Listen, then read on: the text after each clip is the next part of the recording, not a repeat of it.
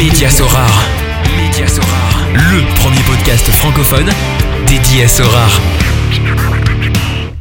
Salut, c'est Mehdi, Magic Mehdi sur Sorar. Je suis très heureux de vous retrouver pour cette toute nouvelle édition du podcast Média Sorar. Pour ceux qui ne connaissent pas encore Média Sorar, c'est un site d'actualité qui diffuse des articles, des analyses ainsi qu'un service d'accompagnement personnalisé pour ceux qui désirent se lancer ou s'améliorer dans le jeu. Lors de la précédente édition, j'ai pu accueillir Yacine alias Sorar Légion, créateur de contenu qui n'a pas la langue dans sa poche.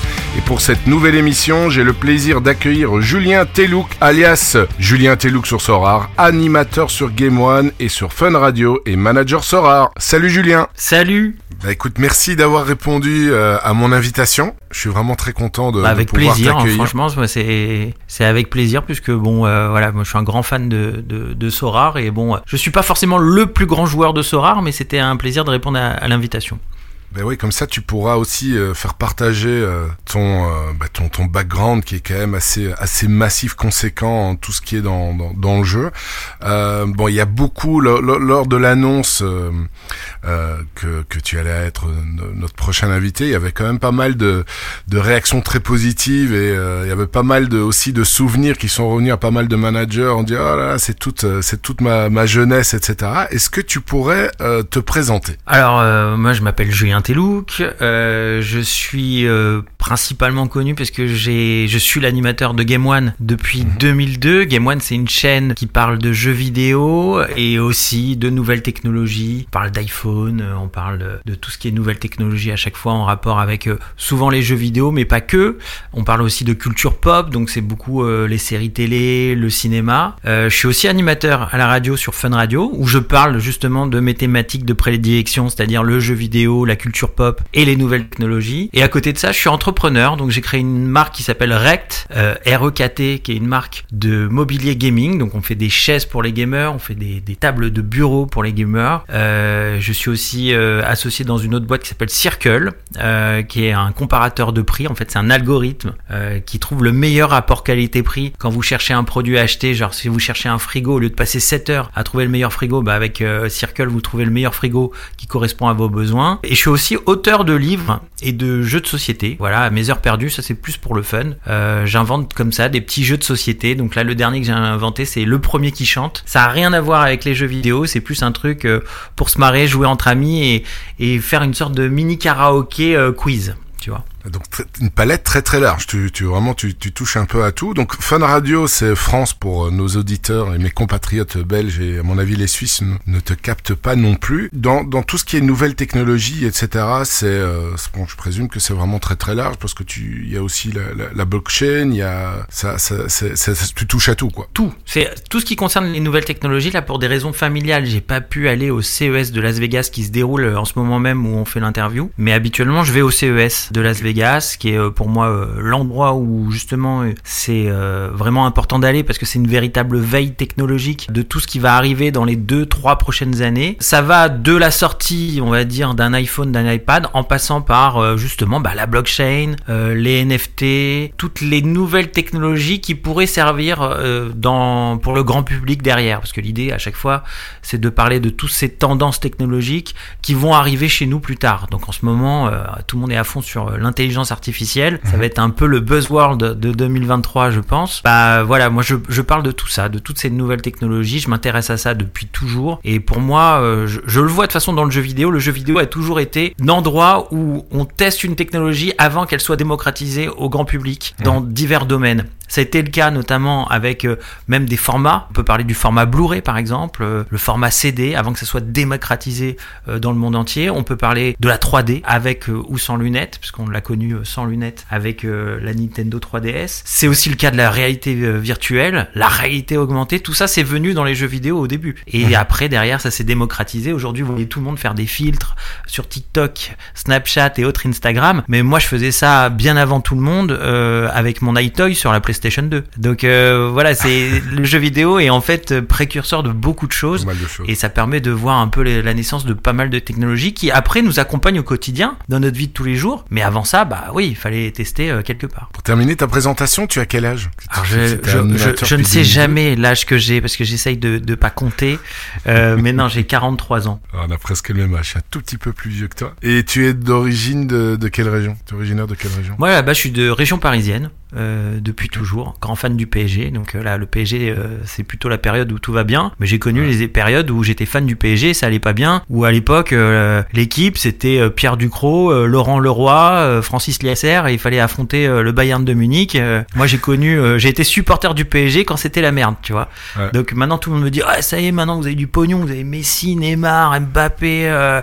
Eh ben non, moi je suis pas un footix, je suis un supporter de la première heure du PSG. Euh, j'ai quand j'étais jeune, mon père m'a amené voir des matchs euh, au Parc des Princes. Euh, J'avais, euh, j'étais super jeune, j'ai vu le dernier match de David Ginola, le dernier match de Rai, Captain Rai. Et là maintenant, ouais, je suis toujours fan du PSG, mais c'est sûr que c'est plus sympa d'être fan du PSG maintenant qu'avant, parce que je peux te dire l'époque de Francis Lasser qui prenait son carton rouge à la 60e, c'était pas franchement agréable. Ça c'est pour les, les puristes. Euh, honnêtement, c'est pas fait exprès, mais je crois que là, je suis en train d'enchaîner. Les, les 5-6 derniers invités, c'est que des fans du PSG. Mais c'est vraiment pas fait exprès. Et, euh, et tout de la plupart aussi de la première heure, tu vois, les, les lamas, etc. Donc, euh, écoute, c'est très intéressant. Et aussi, non, par rapport au, au foot, tu, tu, euh, tu suis essentiellement le PSG ou bien tu, sois, tu suis vraiment ce sport-là Alors moi je suis je suis un grand amateur de paris sportifs à la base. Donc je suis tout le football parce que je, quand je parie euh, en général c'est uniquement sur le football, sur tout type de championnat. Ça peut être championnat italien, ça peut être championnat anglais. Parfois même je vais aller chercher des championnats néerlandais, euh, grecs euh, parce que souvent euh, c'est un petit peu plus facile de parier sur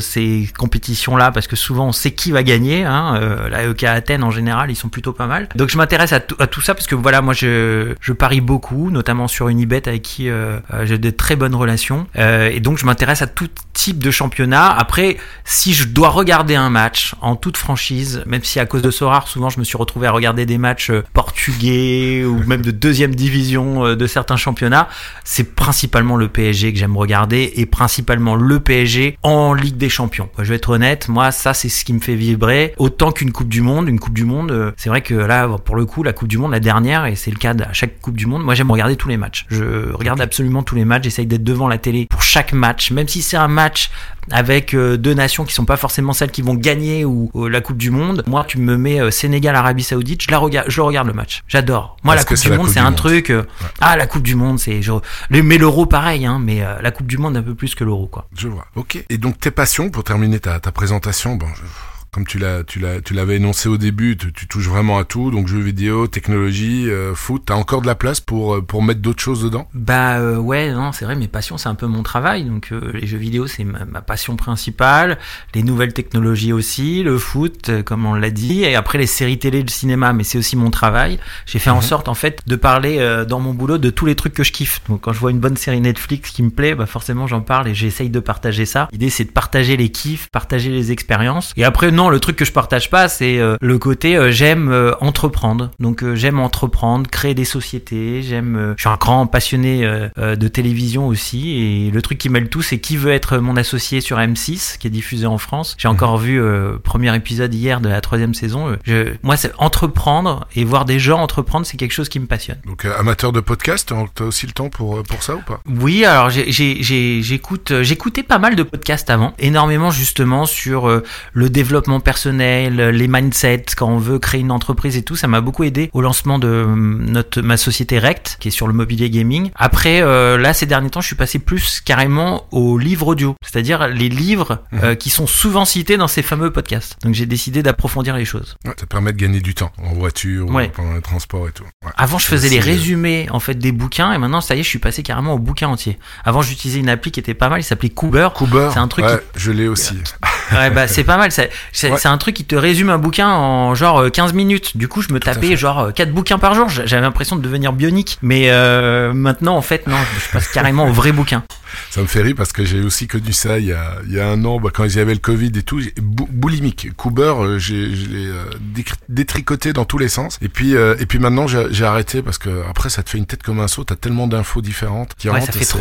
donc les livres, ok. Bah écoute, merci pour cette, pour cette présentation. On va revenir vers le, dans le vif du sujet qui est évidemment Sora. Toi qui es au courant de toutes les nouvelles technologies, etc., comment est-ce que tu as pris connaissance de l'existence de Sora? Bah, à la base, moi, je surveillais un peu tout ce qui se passait avec les NFT et plus particulièrement tout ce qui était jeux en rapport avec euh, la blockchain euh, et les NFT, donc ce qu'on appelle les, les jeux play to earn, donc euh, dans le cadre d'une rubrique, et je voulais même en faire un reportage, un documentaire sur tout ce qui était jeux play to earn qui ont énormément de buzzé il y a quelques temps.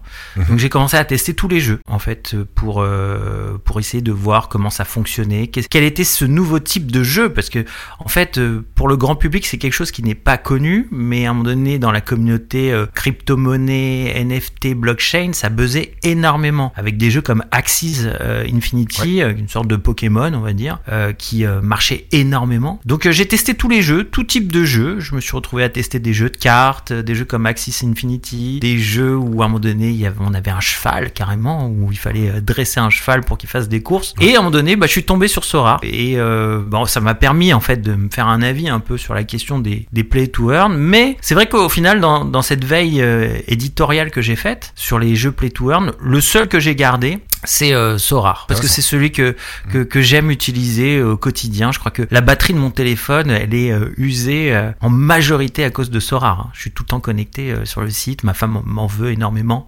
À chaque fois, elle me fait ah, encore, c'est encore ton truc là et tout ça. Je sais pas si je peux te rassurer, mais t'es pas le seul. Ah voilà. non, mes invités, il y en a beaucoup qui ont le même profil et les mêmes soucis. bah oui, j'ai des notifications sur mon portable pour les joueurs que j'ai dans mon équipe. Quand il y en a un qui rentre sur le terrain ou qui marque un but, bah, je suis content. Je regarde la note à la fin du match. Vraiment, Soar, c'est un truc que, que j'ai gardé, que j'aurais voulu retrouver dans d'autres jeux. Parce qu'à un moment donné, j'ai investi dans des NFT. qu'on appelle ça les play to earn. Mais en fait, c'est les, c'est, c'est, c'est, pas vraiment des play to earn. Même si Soar est son petit mode gratuit, c'est plus des, des, tu payes et après tu joues pour essayer de gagner quelque chose quoi. Et la plupart des jeux c'est un peu ça, tu vois les Axis Infinity et tout, c'est d'abord tu payes tes trois Pokémon et après euh, tu vas essayer de gagner des choses euh, dans le jeu. Et j'aime ce concept de dire tu vas jouer pour gagner quelque chose où habituellement bah tu joues pour euh, gagner en fait juste la satisfaction de finir un jeu ou de battre un ami lorsque tu joues en ligne. Mhm. Et ouais moi j'ai beaucoup aimé ça. J'aurais aimé le retrouver dans d'autres jeux. J'ai investi dans des autres jeux de NFT en rapport avec d'autres sports comme le tennis avec Stan Wawrinka là qui avait fait son jeu là avec des NFT, euh, les, euh, les bowlers ou je sais plus quoi, c'était c'est nul. J'ai deux NFT qui traînent, je les vends si ça intéresse quelqu'un. Euh, voilà, ça, je trouve pas le fun à jouer à ça. rare j'ai vraiment un plaisir fou. On va on va creuser le sujet tout à l'heure parce que ton sujet de prédilection, ça sera évidemment tout ce qui concerne les jeux vidéo, la blockchain, et je vais essayer de bah, chaque fois de, de, te poser des questions et de faire le, la comparaison avec Sorar pour voir où ça en est parce qu'il y a beaucoup de choses à dire. Mon dernier invité justement, euh, Légion, euh, qui est créateur de contenu, il avait euh, touché aussi un peu comme toi à tous les tous les NFT, il les a testés, etc. pour finalement ne retenir que que Sora. Mais donc on aura on aura on, pardon on aura l'occasion tout à l'heure de, de, développer un peu plus euh, cette thématique. Mais j'y croyais depuis le début pour info parce que j'en ai beaucoup parlé moi sur Game One et sur Fun Radio et je crois que j'ai été peut-être le premier média à parler de Sorar grâce à, à, tout ce que j'avais testé auparavant et après, ça a explosé, Sora. Il y a eu les levées de fonds, les annonces, le buzz sur certaines cartes. Mais moi, j'en ai parlé sur Fun Radio et sur Game One avant que le buzz explose. Je crois qu'on n'était pas beaucoup sur les Game Week à l'époque euh, quand on jouait. Maintenant, je vois le chiffre des Game Week, c'est hallucinant. Mais à ah l'époque, on n'était vraiment pas beaucoup. Et je regrette même de pas l'avoir découvert un peu plus en amont pour pouvoir choper des cartes pas chères euh, à l'époque. Ah moi, je suis peut-être arrivé un peu plus tard que les autres. Mais euh, ouais, ouais, je, pense que j'en ai parlé avant tout le monde dans les médias traditionnels. Je, je regarde sur bah, ta galerie, euh, donc qui porte exactement le, le même nom, Julien Telouk FC, tu t'es inscrit le 9 mars 2021. Donc ça correspond au moment où ils ont euh, annoncé la, la, première grosse levée de fonds avec Piquet et Griezmann. Et là, ça a fait un, un boom incroyable. Il y avait tous les, les investisseurs crypto et comme tu l'as dit tout à l'heure, c'était vraiment la hype des NFT à ce moment-là. Et, et c'est vrai que ça a fait un gros gros boom. Avant de te poser des questions justement de la manière dont tu as appréhendé Sorare de, depuis le début. Je vais brièvement présenter ta, ta galerie. Donc tu t'es inscrit, comme je l'ai dit, le 9 mars 2021. Tu as 19 cartes limited, 48 cartes rares. Euh, tu as aussi les 15 custom euh, qui viennent de la Coupe du Monde. Donc tu as une galerie qui est évaluée à 2 éthers et tu as gagné 19 rewards. Donc tu n'as pas une grande galerie. Non, je suis un petit joueur de Sora. Ouais, ouais, mais bon, pour le, pour le fun. Donc quand, quand tu t'es inscrit, comment est-ce que tu as débuté? Bah, Au début, j'ai essayé de comprendre. J'ai essayé de comprendre quand je me suis inscrit, c'était pas clair pour moi euh, cette nouvelle façon de jouer, de jouer avec euh, des joueurs qu'il fallait à un moment donné. J'ai compris qu'il fallait acheter des joueurs pour passer le niveau supérieur. Et à un moment donné, c'était compliqué parce que les joueurs les plus talentueux, ceux que je connaissais de base, ils étaient très très chers. Euh, après, j'ai commencé à me renseigner, j'ai vu qu'on pouvait gagner des cartes sur Sora. Et euh, notamment grâce euh, à Ubisoft il y avait un partenariat à Ubisoft je sais pas si vous vous souvenez qui était sur le championnat belge uniquement. Et donc euh, j'ai commencé à beaucoup jouer à ça pour essayer de gagner des cartes via ce, ce partenariat avec Ubisoft. C'est d'ailleurs dommage qu'il n'existe plus. C'était One League Football ou un truc comme ça le nom je me souviens plus très bien mais ouais, One Shot League ou un truc comme ça One Shot League ouais ouais ouais. c'était la saison 2020-2021 c'est bien ça. Ouais ouais c'était vachement bien ça de pouvoir gagner des cartes avec ça. Et au début bah voilà j'ai tâtonné hein au début, on connaît pas vraiment, on commence à chercher. Donc, au début, j'ai beaucoup été dans le championnat belge et à chercher des équivalents du championnat belge parce que je voyais un peu les scores chaque semaine et tout. D'ailleurs, à un moment donné, je suis tombé sur un joueur qui s'appelait Nicolas Storm qui avait des bonnes, commençait à avoir des bonnes notes. Je l'ai acheté, il était pas cher. Et d'un coup, il a explosé ce mec-là. Je l'ai vendu en gagnant de l'argent et au final, j'aurais dû le garder parce qu'après, j'ai vu son prix qui a monté. C'était un truc incroyable, quoi. J'étais déçu de l'avoir euh, vendu. Parce avait pas je l'avais en rare, ouais, ouais, ouais. À l'époque, les limited n'existaient pas. Donc, euh, moi, j'étais concentré uniquement sur les rares parce que le reste était beaucoup trop cher. Bon, après, attention, j'ai joué avec un petit budget, moi. Donc, euh, mon petit budget, à un moment donné, j'ai essayé de gagner quand même, euh, pas forcément euh, des rewards avec des cartes, mais je voulais gagner l'argent uniquement. D'être mhm. au-dessus de 200 points ou 250 points pour avoir l'argent, c'était ça qui m'intéressait. et très rapidement, bah, je me suis rendu compte que le problème, c'est que j'avais pas de gardien. Et que pour être dans les premières places, dans le haut du classement, il fallait avoir un gardien. Seulement, voilà, le gardien, ça coûte très cher. Et ça, je vous raconterai plus tard peut-être, mais le gardien, je suis, je suis malchanceux pour les gardiens. Le recrutement du gardien, je suis, je, crois que j'ai la poisse. Et euh, ça vient de tomber il y a pas longtemps là, j'ai vraiment la poisse là. C'est pour vous dire. Mais au début, voilà, j'ai bah, tâtonné euh, comme ça. Vas-y, vas-y. Bah, à un moment donné, voilà, moi j'ai un petit budget, donc j'ai beaucoup économisé en faisant les game week et j'ai gagné un peu d'argent. Et moment donné, j'ai dit tiens, je vais investir dans un gardien. Donc je me suis dit tiens, je, je vais investir dans la la ligue américaine, la, Major League Football. Je me suis dit tiens, ça ça va être la MLS, ça va, ça va être euh, rentable parce que bon, en général, les équipes elles restent longtemps dedans, ça va être pas mal. Je me suis dit tiens, je vais prendre le gardien qui est peut-être un des moins chers. C'était le gardien de Chicago qui s'appelait euh, Bobby Shuttleworth. bah, le gardien de Chicago, il était pas cher, tu vois. Et bon, au final, il, il jouait, il jouait au début, hein, il jouait. Il jouait, mais il jouait bien. Mais c'était le gardien des Chicago Fire, tu vois. Je l'achète. Et là, d'un coup, le lendemain, mais vraiment la poisse. Hein. Il y a le l'entraîneur, il dit bon, la saison elle est quand même déjà terminée, donc euh, quoi qu'il arrive, on fera pas mieux. C'est euh, une saison pourrie. On va mettre le petit jeune de 18 ans, Gaga, euh, dans les cages et Bobby il est d'accord, il y a pas de problème, c'est cool. Et eh ben tu vois pas que le gamin il fait une saison de ouf, une fin de saison de ouf. Je crois qu'il est même repéré par le Milan AC ou la Juventus maintenant, c'est un truc de ouf. Et ben le Bobby retraite, on l'a plus jamais revu. Donc, du coup, je me trouve avec un gardien que j'ai payé à l'époque, j'ai dû payer une petite somme et je me retrouve il vaut plus rien. Donc là, c'est coup de poisse incroyable. Ça, c'est le premier coup de poisse. Après, je le mets en vente quasiment tout le temps. Tu vois, euh, il est transféré dans une autre équipe américaine. Je le mets en vente tout le temps pour essayer de récupérer mon argent, mais forcément, personne va l'acheter à ce prix-là. Et je sais pas, un jour, je dis, vas-y, je vais le baisser le prix. Je vais, euh, je vais mettre. Euh, je regarde sur Transfermarkt en plus qu'il a son transfert qui est dans quelques temps et tout. Je dis, vas-y, je vais le mettre un peu, un peu moins cher. Et là, il part tout de suite. Tiens, j'aurais dû le mettre moins cher avant. Mais non, tu vois pas que le gardien titulaire de son équipe, il s'est blessé et que lui, sa valeur l'avait monté. J'aurais pu le vendre même 100 balles plus cher que, que, ce que j'avais parce que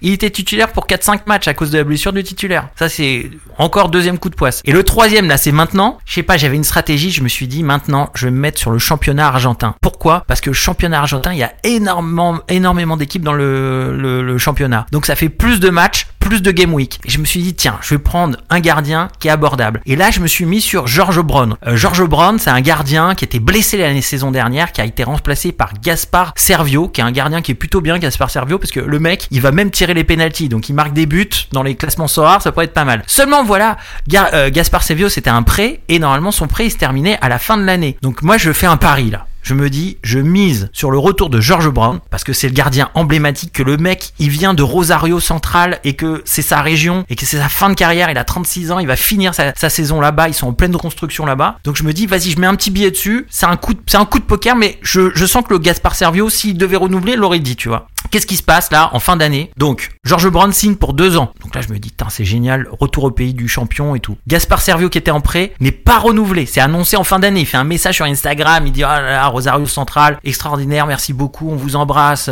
vous serez toujours dans mon cœur et tout. Moi, je me dis, c'est bon, on est bien. Tu vois pas qu'aujourd'hui, qu'est-ce qui vient de tomber? Gaspard Servio, à la dernière minute, ils viennent de changer son contrat. Ils disent, finalement, toi, tu vas rester un an. Donc, on te signe jusqu'à décembre 2023. Et George Brown, qui avait signé un contrat de deux ans, ils lui ont demandé de réviser son contrat pour, au final, signer jusqu'à décembre 2023. Donc là, je me retrouve avec un gardien que j'ai payé plutôt cher, qui a de grandes chances de pas être titulaire, parce que l'autre, il a fait une super saison quand même euh, l'année dernière. Et J'ai les poules j'ai les boules. Moi, je te dis, Mehdi, j'ai les boules. Euh, et, c'est les- et malheureusement, c'est les risques, Julien. C'est les risques. Voilà. Que Et tout c'est manager. Voilà, c'est ça. Sorare, de temps en temps, les coups de pari, ben, ça fonctionne. Et parfois, ben, malheureusement, ça passe à côté. Après, c'est vrai que jamais 203, là, trois coups de poing sur tes gardiens, c'est vrai que c'est, C'est chaud. Donc, prochaine. Et je me euh, rappelle très très bien l'histoire avec euh, Chicago, parce que je l'avais aussi, euh, Bobby Tu l'avais aussi. Ah, Et puis c'était Slonina, ils avaient donné la, la chance à Slonina. Tout et à fait, Gaga, info, ouais. Slon- ouais, Slonina a été acheté en fait et il appartient à Chelsea. Euh, Ah, Chelsea, parce qu'à un moment donné, c'était la Juve qui le cherchait, ouais. Ouais, c'est Chelsea et euh, sauf que Chelsea l'a, a décidé de,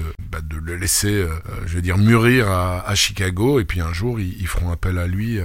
Ouais, ouais, non, c'est bah écoute, ça alors, fait- du coup, tu malheureusement, vois, qu'est-ce que je fais du- maintenant du jeu. Alors du coup j'achète des petits aux enchères, j'achète des petits joueurs euh, gardiens moins de 23 ans qui n'ont pas forcément joué euh, dernièrement. Je me dis un jour je vais tomber sur un coup de bol, ça va marcher. Et euh, à côté de ça maintenant je pense que je vais beaucoup économiser ou vendre certaines de mes cartes pour investir dans un gros gardien. C'est-à-dire pas un gardien euh, 35 ans où au final je prends un risque comme j'ai fait avec Bobby et George Brown. Quoique ça se trouve George Brown il sera titulaire, hein. ça se trouve je vais avoir un gros coup de bol. hein. Mais euh, je pense que là je vais investir un gros paquet d'argent sur un beau, un beau gardien de 25 ans, 27 ans. Et euh, de quel parce que quand je regarde tes cartes, bon, par exemple tes gardiens en rare, tu as bah, la plupart des euh, oui, je, je vois bien ton ton George Brown, je vois Cisniega aussi. donc c'est principalement MLS, tes défenseurs, défenseurs, t'as un peu de tout aussi. Je vois que t'as Alexandro aussi qui qui est là.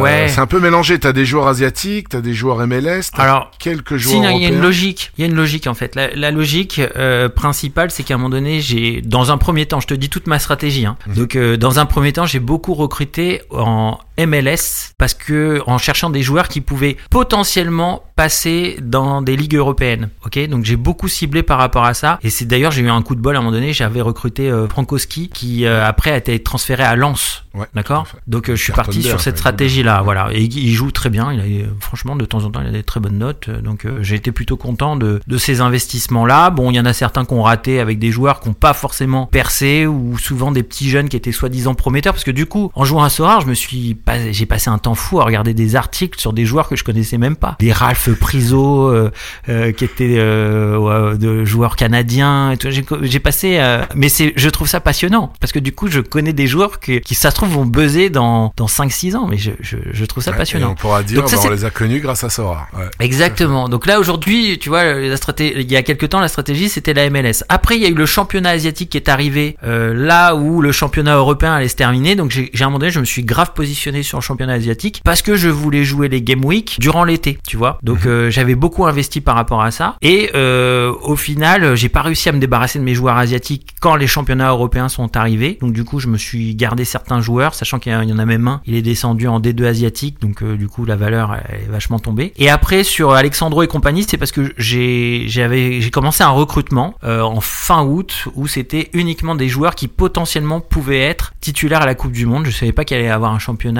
euh, gratuit euh, sur ouais. Sorar euh, en rapport avec la Coupe du Monde, spécifique à la Coupe du Monde. Donc du coup, je me suis positionné sur comment je vais faire pour jouer les Game Week. Donc j'étais à fond sur ce système-là. En, en- même j'ai même pris le gardien, tu vois, le gardien du Japon que j'ai pris, c'est celui qui est Kawashiwa, là, qui est à- au Strasbourg. Strasbourg, ouais. Je l'ai pris parce que c'est un ancien et je me suis dit les japonais sont les anciens, l'expérience, ils sont hyper respectueux de ça, ils vont pas mettre leur gardien principal qui descend en deuxième division japonaise, tu vois. Je me suis dit c'est pas possible de commencer la Coupe du Monde avec un gardien comme ça. Il est en D2. Et ben au final ils l'ont fait. Nanda là, ils l'ont ils l'ont gardé et du coup j'ai tenté des coups de poker pour pour euh, pour essayer de jouer les game week. Je vois. Et là maintenant, donc ton ton objectif, donc c'est euh, aligner une bonne équipe euh, MLS, mais euh, pour ça il te faut euh, il te faut un gardien certain euh, titu quoi. Exactement, exactement. Alors j'ai misé sur des petits des petits jeunes, euh, mais euh, oui, il me faut un gardien titulaire, ouais, tout à fait, tout à fait. Mais là, je pense que sur les les, les prochains mois, je vais essayer quand même de me débarrasser de mes cartes MLS pour euh, me concentrer sur euh, les championnats européens.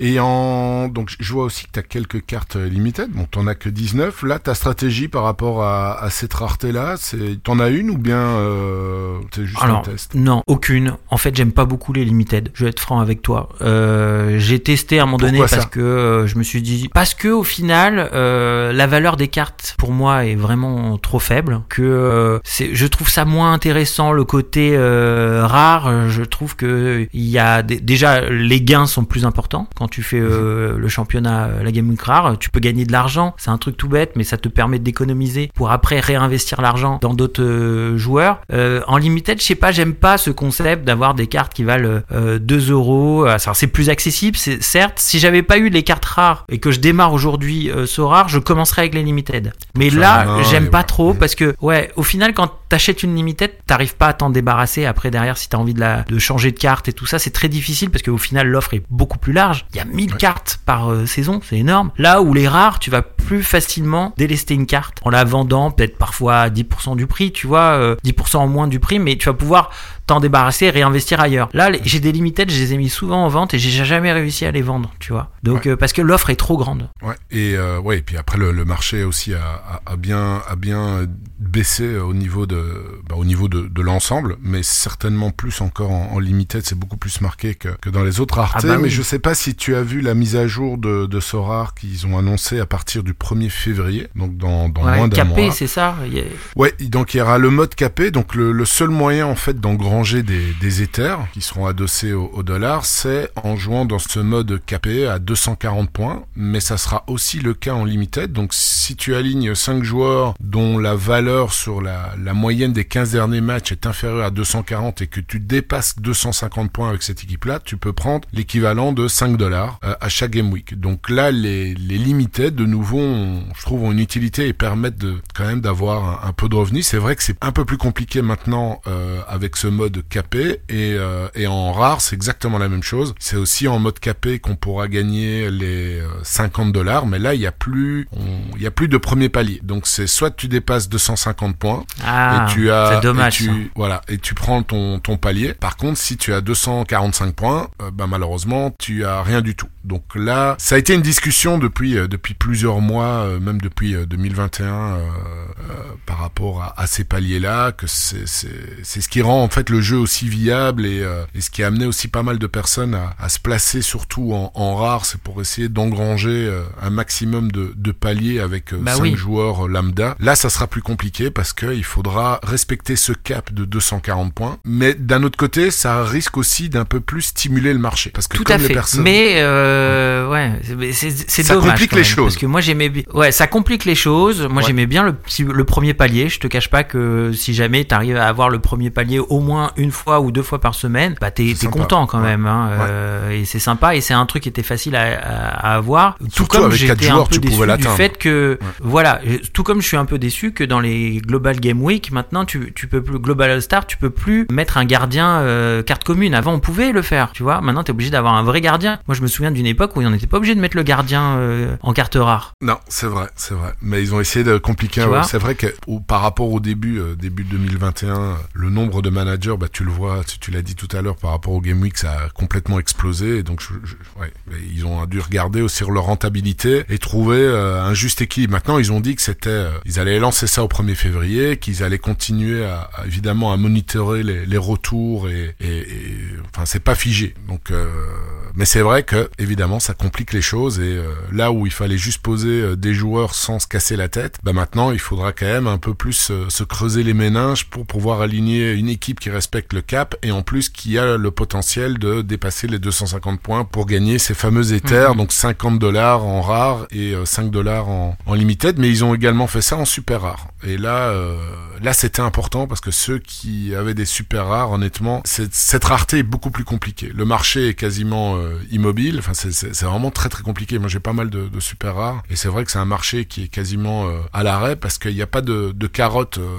et quand tu gagnes des, des belles cartes, ben, c'est beaucoup plus compliqué à vendre que si tu gagnes une belle carte en rare où là euh, il y a vraiment une grosse demande quoi. Ah ça je savais pas. Tu vois là tu m'apprends un truc parce que pour moi euh, en, super rare c'était vraiment euh, pour moi le, le, le palier que j'espérais un jour accéder, euh, accéder, tu vois. Je me disais tiens une fois que j'aurais gagné pas mal de, de points et de de- d'argent j'irai un peu là-bas quoi. Mais si c'est dur à revendre les cartes et tout ça m'intéresse pas trop. Moi j'aime bien le côté un peu dynamique tu vois. D'acheter une carte parfois je faisais j'achetais des cartes pour une game week et je la revendais dans la foulée tu vois. Ouais. C'était j'achetais des cartes juste pour jouer une game, week parce que derrière j'avais un- une place manquante. Moi j'aimais bien ce côté-là. Donc euh, en super rare ça va pas m'intéresser. Moi j'aime le Mais côté là en super hein, rare par contre si tu donc il y a exactement le même mode. Donc euh, cap euh, 240 donc tu peux aligner maximum 5 joueurs avec la totalité des points qui dépassent pas 240 points. Mais si voilà avec ces 5 joueurs tu dépasses 250 points là aussi tu prends 100 dollars là. L'équivalent de 100 dollars. Et ce Ah, ces paliers là en super rare étaient inexistants avant. Donc ça redonne aussi une certaine utilité à ces cartes super rares et là on voit que les les les euh, comment dire les cartes super rares de pas de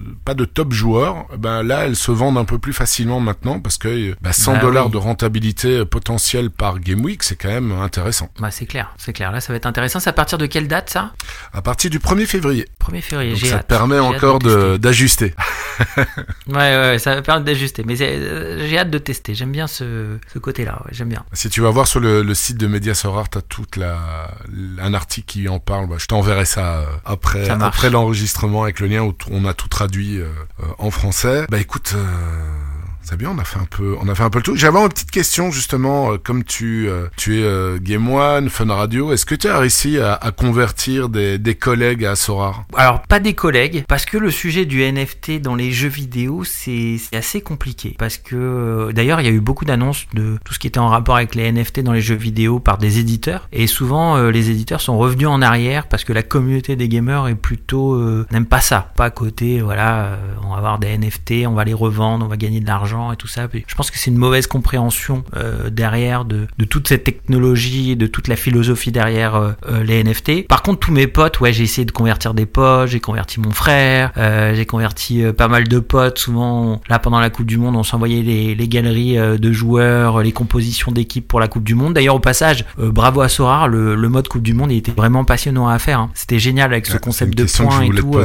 ah, j'ai trouvé ça génial, passionnant. Je me suis retrouvé à vraiment euh, à regarder les, les, les matchs, regarder qui je pouvais recruter, essayer d'anticiper qui j'aurais à la fin dans la prochaine journée, euh, enfin le prochain palier de la Coupe du Monde. J'ai trouvé ça génial, vraiment top. Mais sinon, oui, pour répondre à ta question, avec euh, certains potes, j'ai réussi à les convaincre et, et du coup, euh, souvent, euh, on se surveille. Hein, il suffit d'avoir le pseudo du mec et hop, direct, tu dis ah ouais, toi t'as eu ça, ah ouais, t'as mis ça comme équipe et tout. On regarde. Est-ce que justement les personnes qui étaient un peu réticents par rapport au fait d'acheter des cartes, là, bah, euh, le mode Global Cup, ça permet de voilà d'avoir des cartes en- gratuitement et d'en gagner. euh, bah, même les, fameuses custom, elles ont quand même une valeur. Tu peux les revendre sur le marché. Est-ce que tu as eu plus facile? Est-ce que est-ce que tu avais des voilà de l'entourage qui était intéressé mais qui n'avait pas vraiment envie dedans, qui ont vraiment passé le cap grâce à, à la Global Cup ou, ou pas oui, vraiment oui, ah ouais, j'ai deux, j'ai, si, si, j'ai deux potes euh, qui étaient euh, jusqu'à maintenant en disant ah ouais, mais il faut payer, machin et tout. Je leur dis bah non, faut pas payer. Ils me disent ah ouais, mais quand tu joues au mode gratuit avec les cartes communes, c'est impossible de gagner. Euh, Il y avait à l'époque que trois places, les trois Ouais, premières ouais, places. maintenant ils ont agrandi, mais ça reste toujours ça. compliqué.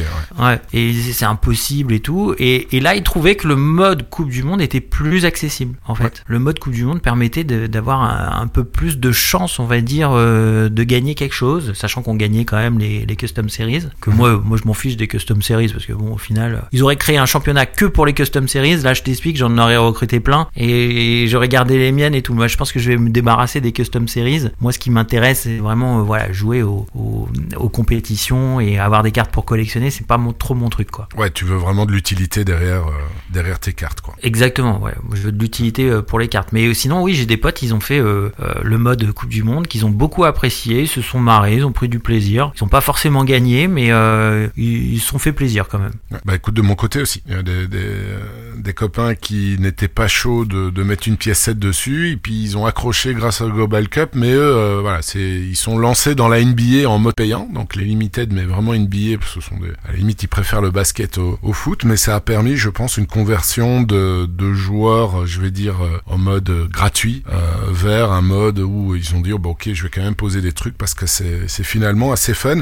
Euh, Je trouve que c'est pas mal la transition pour justement euh, aborder maintenant ton, ton sujet de prédilection. Pour commencer, j'ai une petite question. Tu parlais justement de- tout à l'heure du, du monde du, du gaming qui est assez, euh, d'après- enfin corrige-moi si, si j'ai mal compris, euh, assez réticent ou perplexe par rapport au monde des NFT. Je me rappelle d'avoir écouté il y a quelque temps, euh, enfin ça remonte à, à plusieurs mois, des podcasts où Nicolas Julia était, euh, était invité. euh, par exemple, c'est Mathieu Stéphanie et d'autres spécialistes également du, du Web 3.0 et qui expliquaient justement que dans le monde du, du gaming, où, un- où les jeux maintenant c'est vraiment en mode fermé, ben, je prends le, le jeu le plus connu qui est, enfin un des plus connus qui est Fortnite, bah voilà, tu sais pas revendre euh, un skin, tandis que si c'est un NFT, bah ça serait possible évidemment de le revendre, mais évidemment les revenus, ben, la gros, majeure partie des revenus reviendrait à l'utilisateur pas à, la boîte qui a créé euh, Fortnite. Quel est ton avis par rapport à ça? Est-ce que tu trouves justement que le monde du gaming ne devrait pas euh, switcher vers le, le Web 3.0 pour ne pas être dépassé par, euh, par des projets qui viennent justement du monde Web 3.0 Alors, le monde du gaming est violemment réfractaire au NFT.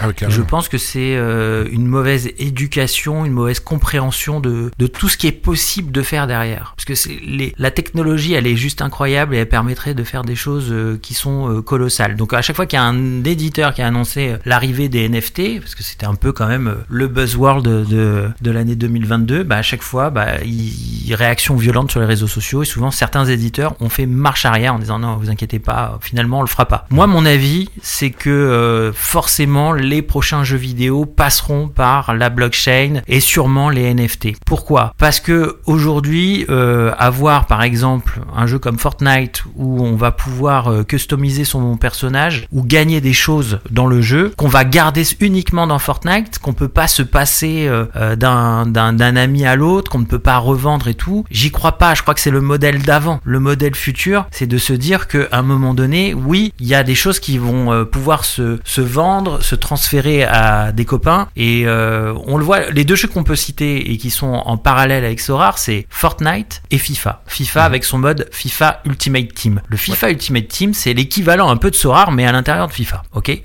Mais ça reste à l'intérieur de la plateforme euh, eSport, ça n'en sort pas. Je pense que demain, d'ailleurs, euh, FIFA, euh, la Fédération internationale de football, a rompu ses liens avec l'éditeur Electronic Arts. L'année prochaine, le jeu ne s'appellera plus FIFA, il s'appellera eSports FC. Peut-être ça, ça va permettre à Electronic Arts de faire certaines, euh, certains ajustements que la FIFA, euh, la Fédération internationale, n'acceptait pas. Peut-être l'arrivée des NFT dans le jeu, on sait pas, mais ça pourrait arriver. Pourquoi c'est important? Parce que demain, on peut imaginer, grâce à la blockchain, qu'on rappelle pour euh, alors j'imagine les, auditeurs ils connaissent, euh, mais euh, voilà, c'est une sorte de grand livre numérique où tout est tracé. Bah demain, on pourrait très bien dire, bah regardez, les gens ils achètent des jeux vidéo d'occasion. Bah, les jeux vidéo d'occasion, ça s'achète uniquement en magasin. C'est des gens qui sont venus en magasin au Micromania, ils ont revendu leur jeu, et après moi si je passe quelques jours plus tard, je vais pouvoir acheter ce jeu. Tous ceux qui ont acheté un jeu en version numérique aujourd'hui, ils peuvent pas le revendre. Ok? Si demain on avait la blockchain pour toutes les transactions de jeux en version numérique, peut-être même certains jeux en version édition limitée, avec un personnage unique pour les 10 000 euh, premiers acheteurs, et ben on pourrait revendre sur la blockchain, euh, grâce à la blockchain, ces jeux. C'est-à-dire moi j'achèterais une version numérique euh, du prochain FIFA, avec peut-être Pelé euh, en joueur que je peux mettre dans, dans mon PSG, et je me dis tiens ça y est j'ai assez joué, je vais le revendre euh, sur la plateforme. Alors imaginons sur le PlayStation Store blockchain, j'appelle ça comme ça.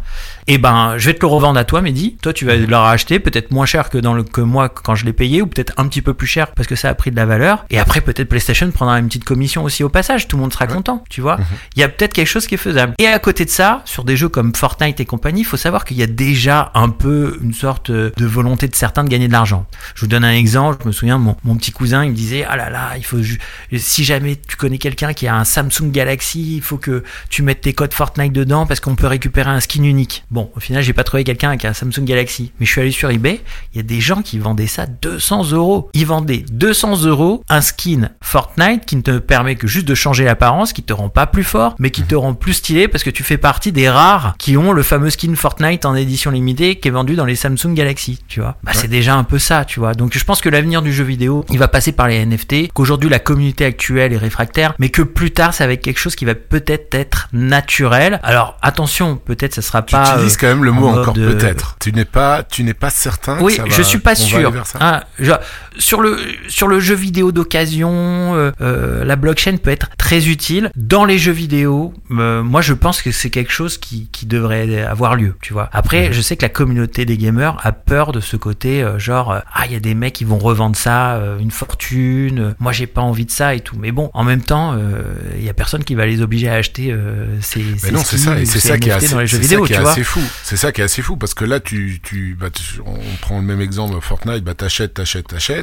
Bah après, tu, enfin t'es là, tout ce que t'as dépensé, tu pourras pas le, le, tu pourras plus le récupérer. Tu vas le garder, ouais. Euh, tandis ça serait que là, quelque- bah là, quelque part, euh, ouais, ouais, bah, là, c'est un peu de ça l'argent et tu peux le revendre et puis tu, à la limite, tu peux récupérer quand même quelque chose de l'argent que t'as mis dans le jeu finalement pour, euh, ouais, pour pas, pour, ouais, enfin, pour te différencier, pour avoir euh, des, comme tu dis, certains skins pour se différencier. Mais le fait de pouvoir ensuite créer une plateforme, un marché où, comme tu l'as dit, euh, bah, l'éditeur pourrait gagner euh, un peu comme Sorar fait sur son marché secondaire en MLB, donc baseball et NBA. Bah, quand tu vends une carte, il y a 5% qui revient euh, à Sorar et, et- Tout et à je fait. trouve ça assez Tout sain. à fait. Et même pour les utilisateurs, ce serait quelque chose de hyper utile. Je vous donne l'exemple de mon beau-frère. Mon beau-frère, quand il avait euh, 11 ans, c'était Fortnite non-stop toute la journée. Je pense que sur les 5 ans où il a joué à Fortnite, il a dépensé euh, l'équivalent de entre 500 et 1000 euros. Mmh. Seulement voilà, il a grandi. Euh, maintenant, il a 17 ans et euh, maintenant, euh, il s'intéresse plus aux filles. Donc le Fortnite, il l'a mis de côté. Peut-être il serait content de revendre ça, Ah, tu bien vois,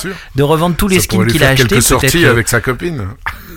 bah ouais, c'est clair. Peut-être c'est pas, euh, il va pas gagner 500 balles ou peut-être il va gagner 300 balles. Et encore, on sait pas. Ça se trouve, il y aurait des skins rares qu'on gagnerait seulement à certaines compétitions. Il faut rappeler aussi que voilà, il y a, il y a, y a la comp. En fait, il faut pas que le jeu vidéo demain devienne un tu payes et après tu play to earn. C'est-à-dire vraiment tu payes et après tu vas jouer pour gagner des trucs que tu vas pouvoir revendre. C'est tous les jeux en Web 3, c'est ça. hein. Attention, tous les jeux en Web 3, c'est ça. Il faut pas que ça devienne comme ça.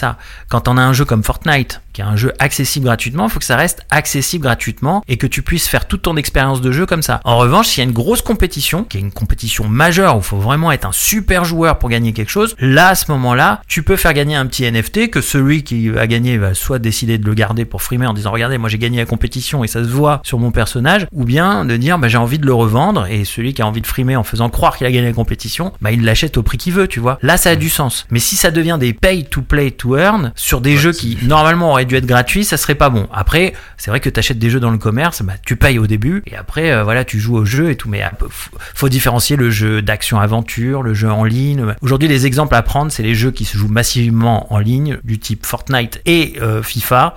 Ces deux exemples-là, on voit qu'on est très proche du système des NFT et que l'arrivée des NFT dans ces jeux-là paraît paraît très logique. on va dire. Logique. Mhm. Et d'ailleurs, c'est ce qui a amené un peu, euh, si tu prends, tu parlais tout à l'heure de, de FUT, là, FUT, euh, FIFA Ultimate Team. Il y a pas mal de, de managers, moi j'ai eu des, des invités aussi, qui venaient de ce monde-là, donc qui étaient euh, créateurs de Tout contenu, FUT, etc.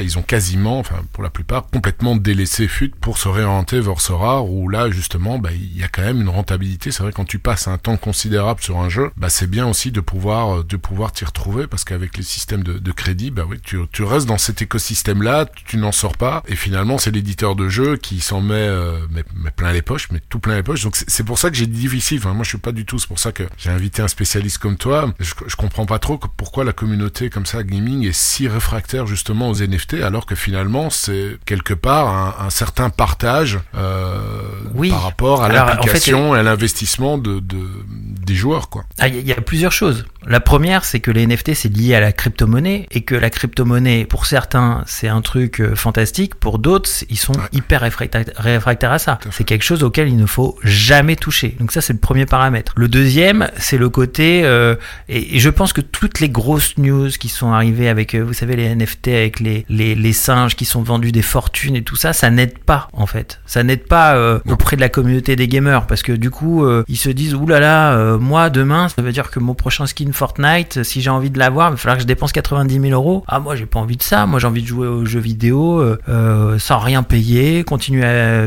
kiffer mon jeu. Ils ont peur de ça. C'est ça qui fait peur dans le jeu vidéo. Mais peut-être on ira progressivement sans que euh, y ait des dérives. C'est-à-dire on ira progressivement en mode euh, se transférer un skin euh, d'un personnage à l'autre ou euh, créer un personnage, le faire évoluer, le faire grandir avec un pourcentage de XP et d'expérience qu'on va après derrière transférer à quelqu'un et tout. Il y a, ça peut arriver. Sur certaines plateformes, ça n'arrivera pas du type Nintendo, puisque Nintendo voudra pas que ce genre de choses arrive auprès d'un public plutôt jeune, parce qu'il y a beaucoup de jeunes qui jouent aux jeux Nintendo. Mais euh, comme j'ai dit, ouais, Fortnite ou encore FIFA, euh, ça aurait du sens. Ouais, c'est intéressant ce que tu dis, pas justement par rapport au bah voilà, réfractaire NFT. Tu parlais des, des board apes aussi, aussi qui a une connu une hype incroyable. Là, c'est aussi le, c'est le phénomène de rareté. Combien de entre guillemets de, de personnalités mondialement connues n'ont pas affiché un ape qu'ils avaient acheté, euh, comment dire, comme avatar sur les réseaux sociaux, sur Twitter, etc. Euh, je me rappelle Neymar, euh, Justin Bieber, ils Ouais, mettaient ouais. ça justement, etc. Parce qu'il y avait ce, ce phénomène de, de rareté et ils devaient montrer qu'ils avaient, ils faisaient partie de cette, de cette garde, euh, comment dire, spéciale qui avait, euh, enfin, qui font partie un peu de, de certains élus. Moi, j'ai la possibilité de m'acheter ça parce que c'était,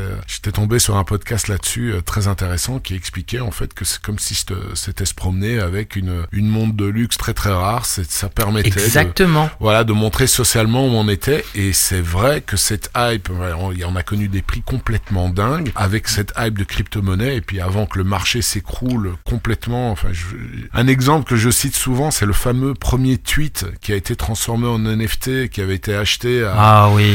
je crois, Ah ouais. un, plus d'un million de dollars parlé, ouais. et qui aujourd'hui vaut 200 Ouais. dollars. Enfin, aujourd'hui, quand j'ai vu un article il y a 2-3 mois, ça valait 200 dollars. Ben justement, il y, a- il y a tout qui a, qui a craché et puis finalement, quand tu regardes Sorar, le marché a baissé, mais il s'est vachement bien maintenu par rapport à, à tous les euh, à tous les autres projets autour de, des NFT, crypto-monnaies. Ah, tout à fait. Quel est ton Après, avis Pourquoi- tu vois, il y a aussi il y a l'argent aussi hein, qui rentre là-dedans. hein. Euh, C'est-à-dire quand la communauté des gamers est aussi réfractaire, c'est aussi une question d'argent. Les joueurs de Sorar, ils ont peut-être euh, une situation qui est plutôt euh, confortable pour pouvoir euh, investir dans des NFT, dans, dans des cartes rares ou limited ou super rares. Mais euh, il y a une grande partie du public qui ne gagne pas beaucoup d'argent, qui ont des salaires assez difficiles. Les périodes d'inflation et compagnie sont compliquées. Quand Bien on sûr. leur dit, bah, t'as dit, le NFT c'est une sorte de montre de luxe. Quand on leur dit dans leur esprit, ah bah maintenant euh, il va falloir avoir une montre de luxe pour euh, jouer au Fortnite 2 quand il sortira, ça leur plaît pas. Ça leur plaît normal. pas.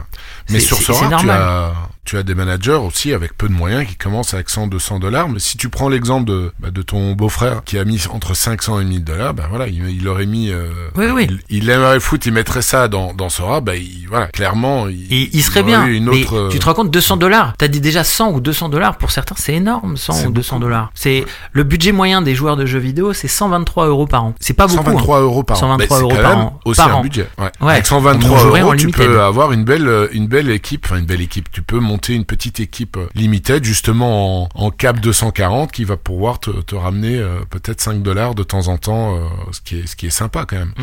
Euh, mais ap- après, c'est vrai que voilà, c'est pas du, tu joues pas avec. Justement, est-ce que tu vois un jour, il y a eu, euh, enfin une rumeur il y a quelques semaines, je l'avais, je l'avais retweeté justement, où Sorar serait, mais c'est vraiment du conditionnel, du conditionnel. Hein, c'est plus, c'est, beaucoup moins qu'une rumeur. Hein. C'est, c'est le fait qu'on pourrait utiliser dans le futur les cartes, nos cartes Sorare dans un jeu euh, vidéo style FIFA. Est-ce que tu vois ça euh, Ah être ouais une éventualité Ça pourrait arriver Non, je pense pas que. Ou sinon, il y aurait un partenariat fou entre Sorar et, et, euh, Electronic Arts.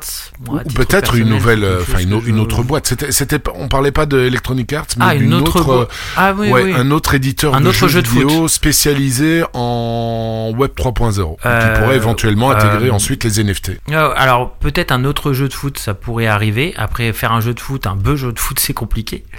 Euh, donc euh, je pense pas que ça ferait un carton incroyable ou que ça serait agréable de jouer à ça. Après oui, il pourrait faire un partenariat avec euh, Electronic Arts, mais ça ferait délaisser une grande partie de la, de la- des joueurs actuels. Ça serait compliqué pour euh, la communauté FIFA. Et le deuxième truc que t'as dit, c'était quoi? Euh, non, c'était l'utilisation des cartes. C'était oui, et le fait que tu peux, bah, par rapport les 123 euros dont tu me dis, bah, c'est quand même un budget quand même assez euh, assez conséquent. Hein. C'est pas euh, c'est pas rien du tout parce que ce sont des personnes qui achètent plusieurs jeux ou bien qui achètent un jeu puis ensuite qui font des achats Non, intégrés? bien entendu, c'est plusieurs jeux. C'est une moyenne française, hein, euh, Ouais. c'est- plusieurs jeux. Et d'après toi, qu'est-ce qui fait que Sorar a du succès et euh, qu'est-ce que toi tu conseillerais de peut-être modifier ou d'adapter pour que ça, comment dire, justement faire tomber les barrières? Parce que c'est c'est- ces fameuses barrières dont tu parlais tout à l'heure et qui sont réelles, moi aussi j'en parle vraiment réguli- régulièrement, c'est ce fameux crypto-monnaie qu'il y a des personnes euh, ben, qui ne veulent pas en entendre parler et encore moins aujourd'hui qu'il y a un an ou deux ans où c'était euh, to the moon, euh, t'achetais n'importe quel shitcoin, euh, euh, c'était, tu faisais, tu pouvais faire fois 50, fois 100, enfin bref, c'était du n'importe quoi. Donc évidemment, monsieur, madame, tout le monde a commencé à mettre des piécettes dessus en disant, bah c'est le, ah c'est le, c'est l'investissement qu'il faut absolument faire. Malheureusement, après, bah évidemment, tout, tout s'est craché, moins 90, moins 95% pour certaines cryptos, et donc euh, évidemment, ça a rendu encore plus frileux ceux qui étaient euh, réfractaires et ceux qui avaient tenté le coup, bah euh, ils sont refroidis aussi. Pour moi, ça c'est une des grosses barrières que, que Sorar doit pouvoir essayer de, de, ils doivent trouver une solution pour moi pour pour faire adopter Sorar à un maximum et encore plus de de, public. Tu, en penses quoi? Bah, déjà, si on, si je donne un avis sur Sorar de manière journalistique, je trouve que déjà l'interface est très très bonne. L'interface de Sorar est, est excellente. Euh, parmi tous les projets euh, Play to Earn, euh, Web 3 que j'ai vus, c'est la meilleure et la plus belle interface, que ce soit sur ordinateur ou sur smartphone. L'application peut-être un peu moins, mais le, les, les, Oui, les- le site internet, il fonctionne, il, il fonctionne extrêmement bien et c'est un truc qui est hyper important parce que ça, c'est l'expérience utilisateur. Quand ton expérience utilisateur, elle est agréable, facile à faire, que tu t'y retrouves très rapidement dans les menus, que t'as pas besoin de chercher pendant 10 ans et que tu trouves une satisfaction à utiliser le service, c'est une des raisons du succès. Parce que euh, euh, demain, euh, je peux te dire, tu joues à NFT Open Series là de Stan Wawrinka, je peux te dire l'interface elle est pourrie, il y a aucun plaisir à jouer à, à ce truc là qui est une sorte de Sorar du tennis, tu vois. Euh, je rappelle, je vends mes deux NFT, euh, mes deux mes deux cartes. Euh, mes Mais donc toi au ça, niveau retrouvé le UX, nom. donc toi au niveau UX, tu trouves ça vraiment au point parce qu'il y a pas mal de, de managers Ah oui, oui. qui trouvent que l'expérience utilisateur pourrait être mieux. Mais toi en tant que spécialiste du gaming, tu es vraiment satisfait. Et, Ça euh, peut toujours, ça oui, peut évidemment. toujours être mieux, mais honnêtement, c'est une très très belle interface. On s'y retrouve euh, facilement. Il y a plein de trucs qui ont été rajoutés ces derniers temps là, notamment quand tu as des cartes de joueurs que tu regardes ou tu surveilles. Maintenant, il y a directement les prix euh, des dernières des dernières ventes euh, qui sont euh, listées. Là où avant, il fallait cliquer euh, sur le joueur, regarder un peu ce qui était vendu Mhm. euh, et c'était pas dans et c'était pas dans l'ordre euh, chronologique à chaque fois. Donc, faut un peu fouiller sur les, les dernières transactions. Donc tout ça, euh, c'est des choses qui sont améliorables, mais d'un point de vue général, utiliser le, le service est très très agréable, moi je trouve. C'est quelque chose qui est plutôt sympa. Il faudrait rajouter beaucoup de choses, peut-être des stats euh, qu'on retrouve d'ailleurs sur euh, des services comme Unibet euh, entre l'équipe pour essayer de prévoir un peu qui on va mettre dans, nos, dans notre dans notre game week et compagnie. Mais sinon, d'un point de vue général, je trouve que voilà, c'est vachement bien. Après, sur l'accessibilité, c'est-à-dire le joueur qui arrive, qui va jouer pour la première fois, jouer à des jeux Web 3 euh, avec des NFT où il faut avoir euh, le petit porte-monnaie électronique et compagnie qui contient de la crypto, c'est pas quelque chose qui est euh, accessible pour le très grand public. C'est pas simple. C'est pas un truc qui est simple d'accès. Moi, je pense qu'il faudrait simplifier ça au maximum que souvent, bah voilà, il faut le MetaMask, les machins et tout ça. C'est pour certains joueurs, c'est quelque chose qui est compliqué. Et le deuxième truc que je proposerais euh, d'améliorer, c'est vraiment de rendre les choses beaucoup plus faciles pour ceux qui jouent en mode gratuit. C'est-à-dire que ce soit que Soar soit un vrai jeu gratuit avec des ligues et peut-être quand tu as des cartes rares ou limited, tu es dans une autre ligue, mais quand tu joues en, en avec les cartes communes, que ce soit quelque chose de facile d'accès et où tu gagnes quelque chose. J'ai l'impression que mhm. moi, ça fait des j'ai beaucoup de cartes communes maintenant à force d'y jouer, alors j'en gagne plein, mais j'ai jamais réussi à avoir euh, le euh, un, prix lors d'un d'un championnat euh, commun, tu vois. le, truc casual là, j'ai jamais gagné, tu vois. je sais pas si toi t'as gagné, mais moi j'ai jamais gagné. Je vois de temps en temps des mecs sur Twitter qui arrivent à gagner, je me dis, ils sont super forts, ils ont de la chance. moi, j'y arrive pas. Et je me dis que si t'avais ça, qui te permettrait derrière de faire la transition avec les limited ou les rares, c'est un point d'entrée extraordinaire. C'est-à-dire, tu, imaginons, c'est plus facile de gagner des cartes dans le mode casual. Mhm. Et ben, au bout de trois cartes gagnées, tu dis, vas-y, je vais investir sur les deux prochaines. Et vas-y, tu fais le championnat limited. Et après, une fois que tu gagné beaucoup, peut-être tu vas aller vers le championnat rare et ainsi de suite, tu vois. Mhm. tout à fait. Donc, qui est, qui est véritablement une, une progression pour les, les joueurs assidus. Euh, euh ça, c'est quelque chose. J'essaye de retrouver le tweet de, Nicolas Julia là, mais euh, clairement, il avait euh, défini les, les, objectifs pour 2023. Et dans ces objectifs-là, il y avait clairement cette progression pour euh, ben, prévu pour les pour les utilisateurs, mais également le le fait, comme tu disais là, justement avec MetaMask, etc. C'est compliqué, mais qui que ça soit facilité, aussi bien de mettre que de pouvoir ah oui, il faut que ça soit facilité, ouais, ouais. et que ça soit un vrai free to play, que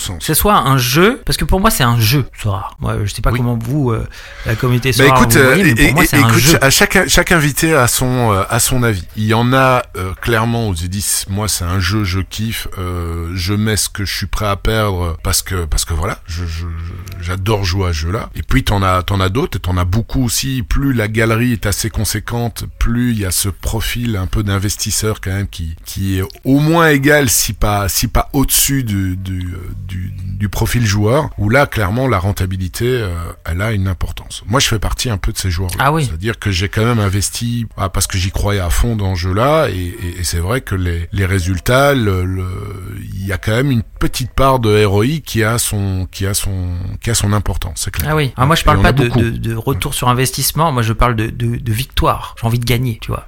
moi, en fait je suis un grand fan de FIFA. ça c'est clair. Je suis un passionné, je suis un ah, passionné de football manager. Voilà, je, je football manager, FIFA. J'adore les paris en ligne. Je retrouve un peu tout ça dans Sorar, tu vois, et avec la passion du football et tout. Le basket je connais pas trop, mais je joue quand même au Game Week euh, de basket en mode gratuit. Bon, j'ai jamais gagné, mais euh, au, au final je joue quand même, même si je connais pas trop les joueurs, je regarde les stats rapidement euh, sur le chiffre qui est en bas et j'essaye de composer un peu le, truc, qui est déjà en mode capé hein, d'ailleurs euh, chez eux, parce que quand on mhm. joue, on voit que peut-être ça ressemble un peu à ce qui va nous arriver euh, là début février sur le mode foot. Mais ouais, moi je, pour moi c'est un jeu, j'ai pas envie de gagner de l'argent, mais j'ai quand même l'envie de gagner. Donc moi le mhm. fait de gagner, soit de gagner de l'argent dans les game week, soit de gagner des cartes, bah je suis content. Tu vois, gagner une carte, tout de suite je vais vérifier c'est quoi, c'est quel joueur. Peut-être un jour je vais tomber sur euh, une bonne carte, tu vois, un truc genre Mbappé ou, ou Messi, et là je serais super content, et là je me poserais la question, est-ce que je le garde, est-ce que je le vends, et si je le vends, peut-être je peux acheter quatre joueurs encore mieux que ça, et tout. Bon bref,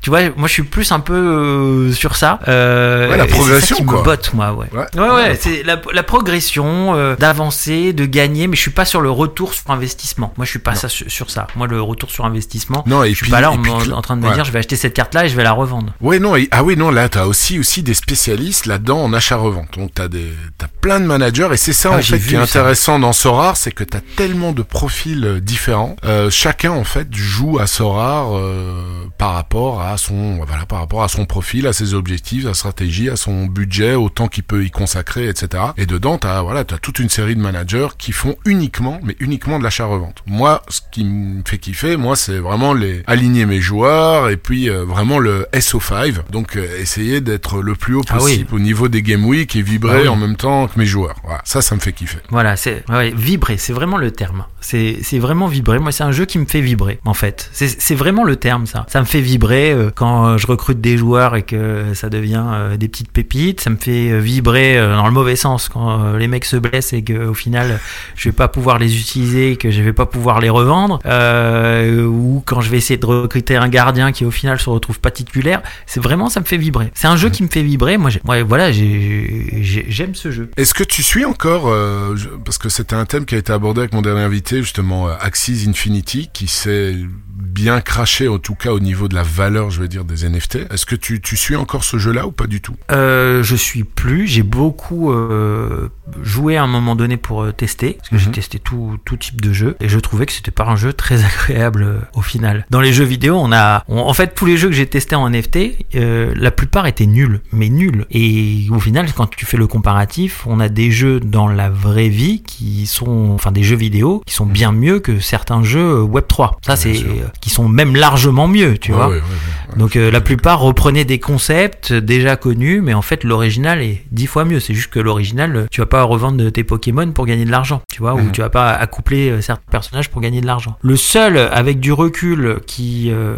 avait du sens et où au final on prenait, on prenait du vrai plaisir, c'est Sorar, parce que Sorar c'est un mélange de plein de trucs qu'on connaît dans, dans le foot et le jeu et ça marche très bien. Et il y a un autre jeu que j'ai oublié malheureusement, mais qui était un jeu de cartes un peu à la Hearthstone. Alors malheureusement l'appli buguait, mais d'un point de vue euh, euh, jeu en lui-même, c'est un jeu de cartes où voilà, faut défier un C'est adversaire. comme les Magic ou ça n'a rien à voir Euh, C'est pas un Gods peu comme les Magic, ouais. Euh, oui, c'est celui-là, exactement. Et ouais. ben, il est, il est- il est- et voilà, c'est les deux jeux que j'avais retenus dans ma sélection. Là, je suis en train de relire mes notes. Et euh, voilà, mais, mais c'est les deux jeux seulement que j'avais vus qui étaient corrects. Sorar et Gods Unchained. Voilà. Et, Et, et- Gods Unchained, il y avait marqué bug là. Ouais, moi j'y enfin je, je me suis aussi intéressé, mais le truc c'est que voilà, je suis pas trop dans le monde euh, de- des jeux de rôle, etc. Donc malheureusement j'ai pas trop trop accroché, mais en tout cas ce, ce jeu-là a continué à progresser et il est, c'est vraiment un jeu à succès encore aujourd'hui. Euh, je sais pas Ouais, si ouais, on et a parce que c'est un bon en- jeu. C'est un bon bah, jeu, en Certainement. C'est toi on as joué euh, l'habitude de jouer à ça, c'est que c'est que ça doit être vrai. Et, ouais, c'est un bon jeu. finalement Après, les deux euh, jeux que t'as kiffé, bah, c'est les euh, deux jeux qui, qui fonctionnent bien quoi. Oui, oui, parce qu'au final, c'est tout est une question d'expérience utilisateur. Alors, God Unchained, j'aurais préféré à l'époque quand je l'ai testé, il n'y avait pas l'application euh, euh, i- iOS, tu vois. Moi, je jouais à Hearthstone euh, sur euh, mon iPad, j'aurais voulu euh, jouer à God Unchained sur mon iPad, tu vois, au final. Ouais. Et quand je jouais euh, sur mon, mon Mac, ça buguait énormément. Souvent, il y a des parties qui, qui frisaient et compagnie. Mais d'un point de vue général, quand on faisait des parties, ça marchait extrêmement bien. C'était vraiment un jeu qui avait du sens et qui était, euh, qui était bon. Et tout comme Sorar, euh, l'interface, là, tu vois, je suis devant Sorar, là, et je trouve que cette interface, elle est claire, elle est nette, et on la comprend facilement. On comprend que, euh, voilà, quand on met des cartes en vente, qu'il y a le marché des transferts avec euh, les enchères, tout est compréhensible. Souvent, et God Unchained, c'était un peu comme ça, euh, quand t'allais euh, pour revendre des cartes et tout ça, c'est un peu compliqué. Il y en a beaucoup, ils ont des, des, des marchés qui sont un peu compliqués, ou sinon, ils ont pas la communauté qui permet derrière d'avoir une dynamique qui fait qu'on va revendre des cartes, ça va être rapide, ça va être, ça va être animé, on va dire. Tu es là pour le long terme avec Sorar Tu kiffes vraiment le jeu et t'es là, t'es parti pour pour y jouer encore Ouais. pendant pendant longtemps? Ah Ou bien ouais, ouais, tu bah sens ouais, qu'il y a peut-être un moment, t'auras un moment de euh. Non, non, non, non, non. Non, euh, moi, comme je t'ai dit, c'est un mélange pour moi de un peu football manager, euh, football, paris en ligne. euh, tu vois, je, je, tout est un peu mélangé là-dedans pour moi. Moi, j'aime beaucoup. Non, moi, je vais être là longtemps. Attends, si j'achète des joueurs de moins de 23 ans qui n'ont jamais joué, c'est que j'espère qu'ils vont jouer dans 2-3 ans. hein. Donc, euh, Ouais, donc voilà, donc là je vais essayer de rester le, un- le un max, hein. Ouais. Il y a, il y a pas mal, tu, tu, ah, tu ouais, as cité moi, le, moi, je, la stratégie comme ça. Ok. Tu as cité le mot qui est un peu tabou dans la communauté Sorar, c'est pari euh, Alors, t'inquiète pas, hein, j'ai déjà eu des invités, même qui sont parieurs professionnels, etc. Pourquoi mais tabou ça a été, ça a été tabou dans le sens où, euh, voilà, c'est, on sait quelque, parce qu'il y en a qui disent, ouais, bah, Sorar c'est un jeu. Il y en a d'autres qui disent, bah, c'est- Sorar c'est un jeu euh, d'argent. Euh, clairement, à partir du moment où il y a de l'argent en jeu, je pense que ça peut être considéré comme un jeu d'argent. Et c'est la raison pour laquelle, avec l'Argel, etc., que Sorar a vraiment développé, euh, a bien plus développé son mode gratuit pour pour éviter qu'il soit taxé uniquement de, de jeux d'argent. Mais il y a pas mal d'anciens parieurs ou de parieurs aujourd'hui dont le pari en fait est devenu marginal parce que ils se sont redirigés beaucoup plus ou, ou intégralement dans Sorar. Où là ils disent bah voilà on aligne nos joueurs, perd notre pari, bah on a toujours nos joueurs qu'on pourra aligner à la prochaine game week. Tandis que si tu mets Ah, X somme et que tu ah perds oui. ton pari, bah ta somme elle a complètement disparu, elle est volatile, elle a, elle s'est volatilisée. Oui, oui, oui, mais à l'inverse, tu paries aussi sur des joueurs quand t'a- t'achètes des cartes et les joueurs euh, peuvent demain descendre euh, en D2 ou se retrouver euh, dans le championnat euh, Division 3 belge et là t'as fait un pari sur un joueur et euh, tu t'es raté. Euh, Moi, moi je l'ai vécu. Donc euh, moi j'ai fait des paris ratés. Je peux te citer. Là j'ai la carte euh, devant moi. Il s'appelle Liam Fraser. Il était pourtant à la Coupe du Monde. Hein. Pour info, il était dans le staff de la Coupe du Monde. C'était un défenseur qui jouait quand je l'ai acheté. C'est un défenseur canadien qui jouait à Toronto. Donc à un moment donné j'avais beaucoup ciblé l'équipe de Toronto. Il y avait des, des bons joueurs. Il est jeune. Tu vois, il a 21 ans euh, sur euh, la carte que j'ai. Euh, seulement voilà, il était à la Coupe du Monde, hein, mais il joue Mhm. en troisième division belge. Bah je peux te dire, lui, j'ai fait un pari et je l'ai bien perdu. Ouais, mais il est jeune. Tu donc euh, t'as l'avantage que Il est jeune, il peut reviendra pas un jour. plus bas.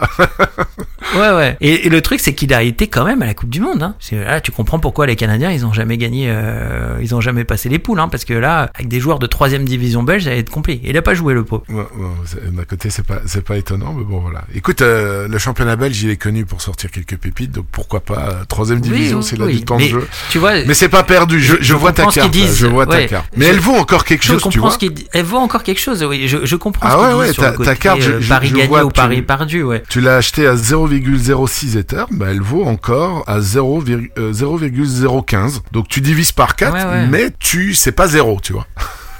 C'est pas zéro, c'est pas zéro, mais cette année-là, euh, l'équipe de Toronto, elle m'a pas aidé, hein, parce que j'avais acheté aussi euh, Ericsson Gallardo, tu vois, aussi, là, un petit pari, Ouais. j'ai acheté même deux cartes de ce mec-là, parce que je me suis dit à un moment donné, lui, il va exploser, il a l'air bon, j'avais regardé des vidéos de lui et tout ça, bah, il est parti euh, dans un championnat qui est pas couvert par Sora, au Venezuela ou un truc comme ça, bah, voilà, je dans, j'ai pari perdu, c'est comme ça, Ouais. donc maintenant j'ai deux cartes faut- de Ericsson il Gallardo, pas- si ça intéresse quelqu'un. Voilà, il faut pas, il faut patienter. Il faut patienter. Moi aussi, j'ai pas mal de Il faut jeux. Patienter. euh, J'ai Ospina, le gardien c'est des paris quand colombien, même. Et voilà, c'est.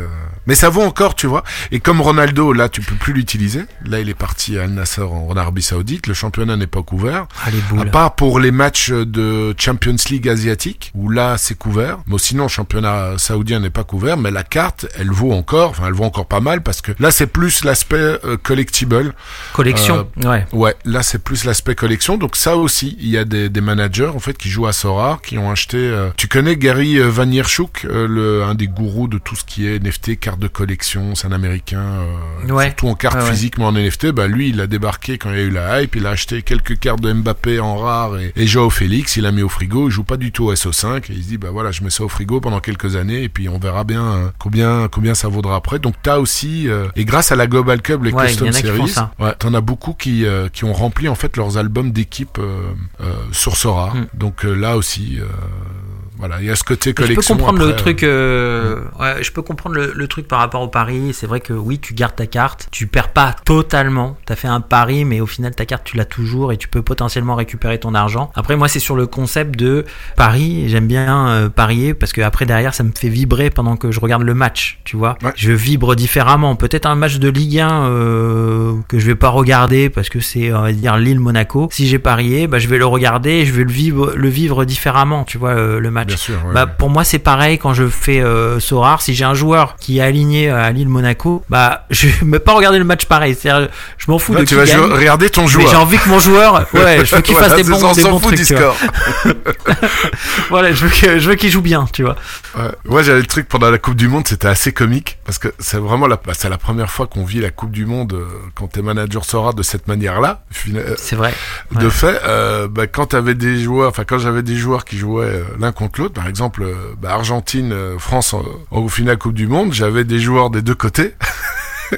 et donc là, Ah, tu dis- partagé, là- du coup. ah ouais, ouais, là, je dis, je veux que mes joueurs et trucs, et quand je voyais qu'il y avait plein de buts et tout, bah, je dis, bah, d'à côté, c'est pas plus mal, euh, mes joueurs ont performé et Bah tout. Donc, voilà, ouais. tu vois plus le match de, de, de la même manière. Par contre, si, Ah, si j'avais parié sur tel pays ou tel truc, là, évidemment, tu, tu, tu, tu veux qu'une seule équipe gagne. Donc, c'est, c'est encore un autre point de vue, en fait. Une autre expérience euh, qui est quand même fort différente, je trouve. Ouais, ouais, mais c'est sympa. Ça fait vibrer, ça fait, euh, ça te change ton quotidien en quelque chose de, de, de plus fun, on va dire. De différent, ouais, tu vis le sport euh, autrement. Tu, euh, tu t'intéresses un peu à la NBA ou non, pas du tout euh, Là, tu, tu vas pas y toucher? Ah non, je suis pas trop NBA. Comme je t'ai dit, je- je joue à, à Sorar parce que bon, voilà, je reçois le petit mail, je me connecte et au final, euh, je compose mes équipes. Il y a trois, trois petits, trois championnats où à chaque fois je compose mon équipe, mais en mode random. Tu vois, je suis là, je choisis un peu au hasard pour que ça corresponde au nombre de points qu'il faut mettre. Euh, après, je regarde les résultats, mais vite fait, voir si j'ai gagné une petite carte ou pas. En général, je gagne des cartes communes euh, tout le temps. Ouais. Euh, D'ailleurs, j'ai gagné que des cartes communes. Mais euh, non, ouais, je suis, je, je regarde. J'ai même fait la même chose avec euh, le baseball, mais comme je m'y connais pas, c'est pas le truc que, que je suis, quoi. Ouais, mais c'est pas ça qui va te pousser à euh, passer plus de temps pour étudier, euh, pour étudier ce truc-là, quoi. Donc, non, mais c'est pas plus mal, hein, écoute. euh, Non. Après, si demain, mais tu vois, c'est toujours la même chose. Là, c'est sur le niveau de l'accessibilité. Si demain, je vois que je commence à gagner des limited sur euh, la NBA, au bout de deux limited ou trois, je vais peut-être commencer à réfléchir à, euh, ah, peut-être je, je vais essayer d'investir dans un petit pack. Là, j'ai vu qu'il y avait des packs en vente sur la NBA. Peut-être investir dans un petit pack pour commencer à essayer de, de tester, tu vois. Ouais, bah écoute, euh, C'est une évolution saine en fait. Quand ça se passe de Mais cette je dépenserai jamais euh, 100 euros pour avoir une carte euh, dans le truc de NBA. Ça va pas me faire vibrer, je regarde pas les matchs. Voilà. Et en plus, même si on regardait, après, il faut, il faut assurer le lendemain. C'est- clair. on, on va aborder le questionnaire euh, rapide. Ton joueur préféré dans la vie réelle est sur Sorare et la raison pour laquelle tu as choisi ce, ce joueur. Bah moi là ces derniers temps c'est Mbappé hein. Puis, ce mec là C'est il m'impressionne. facile. Il- Ouais, c'est joue dans ton facile, équipe je sais. préférée. Ouais, je sais que c'est facile mais euh, c'est un mec ça, ça m'impressionne quand je vois les records euh, records de Giroud en équipe de France en termes de buts. Je vois Mbappé, je vois son âge, je me dis putain le mec il a déjà gagné une coupe du monde, il a fait une deuxième finale de coupe du monde. Mais combien de buts il va nous mettre quoi? Alors peut-être je pense qu'il va partir du PSG hein. Il va se retrouver peut-être dans une autre équipe genre Real Madrid ou, ou, euh, ou City ou ailleurs. Et je, je lui souhaite à un moment donné peut-être de partir ailleurs. Mais euh, c'est un joueur qui m'impressionne par sa façon euh, bon déjà je trouve impressionnant quand il joue même si à la Coupe du Monde quand même ils ont réussi à le verrouiller euh, bien comme il faut. Et je pense qu'en Ligue des Champions ça va être un peu la même chose donc ça va être compliqué mais euh, il a sauvé il a sauvé le PSG et l'équipe de France euh, plus d'une fois quand même Mhm. avec euh, son talent devant le but qui est incroyable. Et après la mentalité. Là de de cette mentalité de retourner au PSG euh, très peu de jours après la finale d'aller jouer un match contre Strasbourg mais qu'est-ce qu'il s'en fout d'aller jouer contre Strasbourg quand t'as fait la finale de la Coupe du Monde? Même moi j'avais pas envie de le voir ce match. Moi je m'en battais les couilles de voir Strasbourg. Qu'est-ce qu'on s'en fout? Putain on a vécu la Coupe du Monde. C'est dur là. La descente elle est chaude. Et ben lui il va sur le terrain Il au il y va taquet, hein. il s'entraîne, Ouais. il s'échauffe, il est au taquet, il marque des buts. Ce mec-là m'impressionne et je me dis que on va le suivre encore de longues années. Et je sais pas Ah, à quel niveau il va finir, tu vois. C'est un Je sais pas à extraterrestre. quel niveau. vraiment. Que c'est un extraterrestre parce que aujourd'hui les légendes du football c'est quoi? Pour moi il y a trois légendes là euh, actuelles vivantes qu'on connaît dans le football moderne. C'est Messi, Cristiano Ronaldo et je mettrais Zlatan parce que Zlatan euh, il a, il, a, il, a, il a une gestion de carrière qui est incroyable. Bon au final Cristiano Ronaldo il a dit qu'il jouerait jamais à Dubaï et il est parti. Euh, il est revenu un peu sur ses propos. Messi été à Dubaï, sa mais en de Arabie manière, Saoudite, mais c'est le même coin, quoi. ah, ouais, ça, ouais, même coup. Euh, Messi, euh, il gère sa carrière de manière euh, incroyable, Ouais. incroyable. Il a changé sa façon de jouer pour justement se maintenir à plus au plus haut niveau et il se Mhm. maintient au plus haut niveau. hein. Tu regardes les notes sur Ouais, le mec à la carte Messi, c'est le roi du monde. hein, Ah c'est incroyable. ouais, Et. Messi ne marque pas, hein. et Messi ne marque pas forcément, mais il Mhm. fait des matchs extraordinaires. Et je me dis qu'un, un- alors je suis, au final, je suis content qu'il ait gagné la Coupe du Monde, ça paraissait logique. Et avant, avant le match, je disais à mon beau-frère, je sens que c'est l'Argentine qui va gagner parce que j'imagine déjà les, les livres d'histoire sur le football à la Fnac et je vois Messi avec la Coupe du Monde dans les bras. Je, je sais pas, je- ça paraît logique dans l'histoire du football, tu vois. Mais je pense que Mbappé, il va en gagner une deuxième. Il, il, il va en gagner une deuxième et il va peut-être faire euh, encore une finale, voire même deux. Parce que ce mec-là, il m'impressionne et cette mentalité qu'il a, il, il est impressionnant. Ouais, il est hyper doué. Peut-être un jour, j'aurai une la carte génération, euh, la génération derrière, parce que voilà, moi je suis, je suis pas français, je suis né en France, mais je suis pas français. Mais euh, la enfin, c'est le, c'est le plus gros vivier de talent euh, au monde aujourd'hui. Quand tu vois l'équipe, elle a quand même euh, moins de 25 ans, la moitié de équipe, l'équipe, elle a moins de 25 ans. T'en as encore tout plein derrière qui sont euh, très très jeunes et très très performants. Enfin, bref, clair. La, la, la formation, elle est, elle est assez clair. incroyable. Donc, ouais, je, je te suis. Ça sera probablement pas sa dernière finale, loin de là, parce que parce qu'il est pas tout seul Ah ouais. et parce qu'il est très très fort et, euh, et surtout que derrière ça, enfin, il a beaucoup de coéquipiers qui ont un, un super niveau aussi. Mais tout à fait. Il y a son frère. Attends, il y a son frère. Ça se trouve, Ouais, les prochaines Coupes du Monde, ça sera son frère. Alors, pas au même poste, mais euh, on a eu les frères Hernandez. Ah, ça paraissait improbable avant d'avoir deux frères comme ça dans les mêmes équipes, euh, en équipe de France. On a l'impression qu'on est dans Olive et Tom. Et au final, bah si, c'est possible, tu vois. Et, possible. Je sais pas. En tout cas, ce joueur, il m'impressionne pour ce qu'il fait sur le terrain. Parce que quand on est en Ligue des Champions, je peux te dire, le Mbappé, c'est lui qui nous sauve. hein. Et aussi pour euh, sa façon d'être. Voilà, le mec, je trouve qu'il est clean, propre, sérieux et il fait pas de vagues. Là, il aurait pu faire des vagues. hein. Franchement, avec ce qui s'est passé, les Argentins, le gardien argentin et tout ça. Ouais, ouais, ouais. Il a pas fait de vagues, il est resté il est sérieux resté, et pro. euh, Et ça, ça c'est un exemple, tu vois. C'est un exemple. Ouais. hein. C'est un bon ambassadeur Alors, est parce que quand tu vois Sorare, finalement, ils ont comme ambassadeur, ils ont Mbappé et Messi, hein. donc les deux finalistes, euh, les deux stars mondiales comme ambassadeurs, c'est c'est quand même Ah très beau. hein. Et pareil, Messi, hein, tu regardes Messi euh, sur l'ensemble de sa carrière, euh, il n'y a jamais eu de faux pas. hein. En dehors du terrain, je parle. Mais même sur le terrain, mais tu l'as jamais vu euh, euh, râler, crier. Le mec, il tombe par terre, euh, tout le monde le tape, il se relève, il dit rien, il repart à l'attaque. C'est un mec, euh, Messi, il a toujours été pro, exemplaire, euh, pas de tâche, tu vois. C'est pas Cristiano Ronaldo en train de gueuler sur l'arbitre, quoi. On va pas aborder ce, ce débat-là. Je vais juste dire que je suis tout à fait d'accord avec toi. Ton plus beau résultat en SO5 Alors non, j'ai pas, j'ai, je me souviens plus trop, mais j'ai pas gagné des cartes. quand t'as gagné ouf. des cartes rares. Et Euh, ta plus belle récompense, tu l'avais ouais. dit tout à l'heure, c'était euh, c'était Storm, c'est ça? Non, non, Storm, je l'avais acheté, je crois. Ma plus belle récompense, euh, je me souviens plus trop. J'ai- J'avais gagné des cartes que j'ai dû revendre. Si je regarde un peu dans celles que j'ai gagnées dernièrement, euh, j'en ai un qui, qui, qui, j'ai regardé les articles, moi je connaissais pas. C'est Christian Arnstad. C'est un petit Ah jeune oui, norvégien. Il paraît que c'est bon, l'avenir. Ouais, ouais, il est bon. Et là, je pense que c'est une carte qui va, qui va coûter cher bientôt parce qu'il commence à jouer maintenant. Ouais. Et tout le monde dit que c'est l'avenir de la Norvège, tu vois. Ouais, Tout à fait. Donc, il est euh, très bon. Je et, pense que euh, c'est et une il bonne va être carte. titulaire avec Anderlecht, hein. donc euh, garde le. Ouais. Enfin, tu pourras même l'utiliser Ouais. parce qu'il est, il est, euh, ouais, ouais, il est, il a sa place de titulaire dans l'équipe, donc ça, ça- c'est un beau. Ouais, lui je le, carte. je le, ah ouais, lui je le sens bien. Je, je pense que ça peut, ça peut le faire. Ouais, ouais, ouais. Lui c'est une bonne carte. Après, sinon j'ai gagné des, des cartes à droite à gauche, mais j'ai pas eu des super résultats là. On m'avait demandé de faire une interview Sorar, mais moi je suis pas un grand grand joueur de Sorar. J'ai pas encore les super cartes. Un jour je les aurai. Non mais c'est pas grave, même à, voilà, à tous les niveaux, gagner une belle carte, bah écoute, ça fait, ça fait toujours, euh, ça fait Oui. toujours très plaisir. Je te cache pas que quand je gagne un gardien, je suis plus content que, que quand je garde un joueur de, de champ. c'est tout ce que je te souhaite de gagner un bon gardien qui joue. Voilà. c'est vrai. Là, j'ai Et- gagné un gardien il y a pas longtemps, mais il est parti dans un championnat euh, pourri. C'était un gardien euh, remplaçant jeune euh, de Fenerbahçe qui s'appelle Oytun Osdogan. Je sais pas si tu connais, mais Pas lui pour l'instant il joue pas. Mais je me dis que je vais le garder parce que lui, on sait jamais. Un jour, peut-être, euh, il va se retrouver titulaire dans un championnat turc. Ouais, les jeunes gardiens U23 en général, faut les garder parce que dès qu'ils deviennent titulaires, t'as le prix mais qui explose. Là, c'est du, euh, Bah oui. c'est du x10 quoi. Bah oui. C'est, euh, c'est vraiment impressionnant. Bon, ton coup de poisse, on va pas revenir dessus, ça va te faire un peu de mal.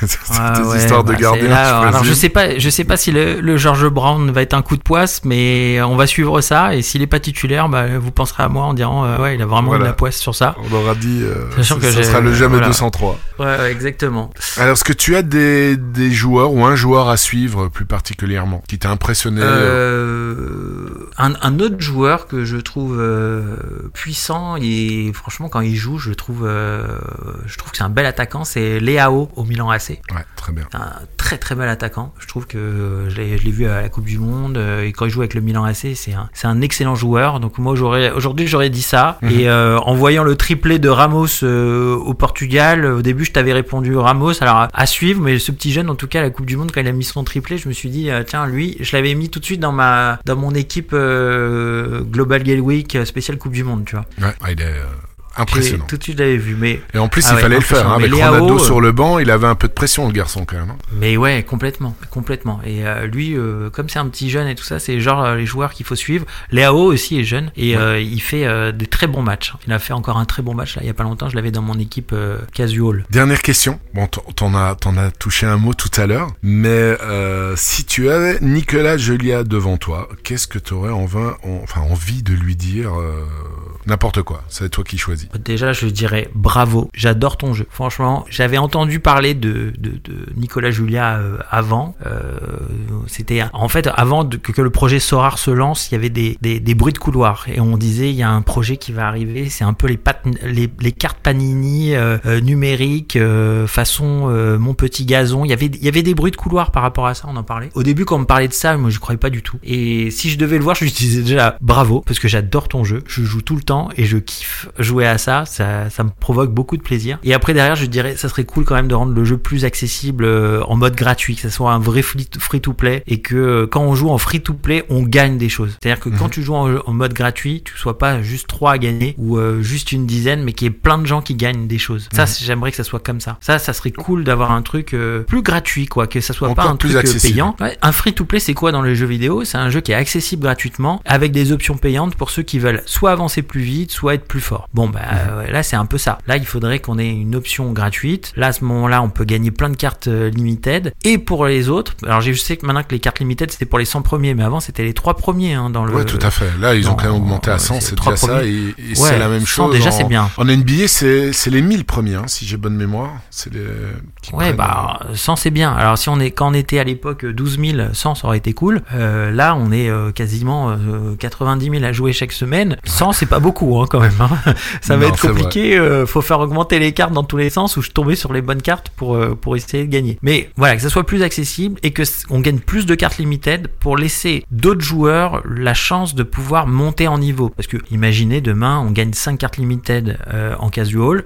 Après derrière, on fait euh, les game week avec les cartes euh, limited. Peut-être on gagne au bout de un an ou deux ans plein de cartes, on les revend et on passe en, en rare et ainsi de suite. On monte en, en puissance. Euh, moi, c'est ce que je m'étais dit au début en commençant avec les rares. Je me suis dit un jour, bah, j'aurai assez pour euh, monter euh, en gamme et aller euh, sur les cartes super rares, quoi. Et peut-être un jour, je me suis dit, j'aurais un jour, je vais peut-être gagner une carte unique, Mbappé euh, ou un truc comme ça. Bah là, si t'as assez de filleuls, euh, au 30e, tu prends ta carte unique. Ah, j'ai jamais réussi à avoir assez de filleuls. J'en ai gagné quelques-uns, mais après à un moment donné, j'ai lâché l'affaire. Mais oui, Ouais, voilà, c'est une motivation de plus. des- C'est motiva- Si tu arrives à Ouais, 30, ouais. fi- euh, 30 filleuls qui achètent ben, 5 cartes, tu, tu as Faudrait une que je carte refasse. C'est pas mal, hein Ouais, ouais, mais à chaque fois, à chaque fois que j'ai fait ça, les filleuls, j'en ai gagné quoi 6 ou 7 des cartes J'ai eu des, des cartes avec des joueurs, mais franchement, euh, bidon quoi. J'étais dégoûté à l'époque, c'était des cartes rares qu'on gagnait. J'ai Ah eu des cartes rares de joueurs de 35 ans, euh, tout pourris, euh, qui jouent même pas euh, dans leur équipe. Euh, C'était c'était un peu galère quoi. Mais par contre, je vois que Arn- Arnstadt, tu l'as gagné euh, grâce à un filleul. Ah ouais, je l'ai gagné grâce à un filleul? Ouais. Ah bah voilà, Je tu vois, grâce vois à un filleul. Bah, tu l'as, euh, au moins c'était... donc euh, tu l'as pas payé. Ouais. Ah bah alors voilà. Tu l'as pas payé. Ah, celui-là, je l'ai pas payé, ouais. Je pensais que c'était une game week, bah, tu vois. Et au final, celui-là, ouais, celui-là, je devais le garder. Et, et quand j'ai vu les articles ça, sur lui, compense les, ça compense Là, pour une fois, ouais, ça compense, euh, ça compense euh, Roger Espinoza, euh, 35 ans, que j'ai gagné, euh, qui était de la retraite. Ah bah écoute, Julien, on est arrivé au, au bout de ce, de ce podcast. Je te remercie euh, d'avoir Ah, échangé avec plus, là. moi, de ta franchise Ah, voilà, et, euh, de ton avis d'expert au niveau des, des jeux vidéo. Je pense que ça va intéresser beaucoup d'auditeurs, euh, bah, le parallèle que tu as fait entre le, tout ce qui est NFT, et jeux, etc. Qu'est-ce que je peux te souhaiter pour, euh, pour 2023 Bah, de la chance. Quand on a la chance, on a un peu tout, finalement. Quand t'as Ouais. la chance, eh ben, il y a plein de bonnes nouvelles qui arrivent. T'as normalement, avec de la chance, de la santé. Et normalement, tu gagnes des cartes dans les Game Week, non? Voilà, écoute, euh, alors je te, Bah, te voilà. souhaite beaucoup de chance pour cette, pour cette année sur Sora Et Rayon moi, je te souhaite quoi, Mehdi? Oh bah écoute, on Je va dire la même chose aussi. Moi j'aime bien, j'aime bien la chance aussi, tu vois.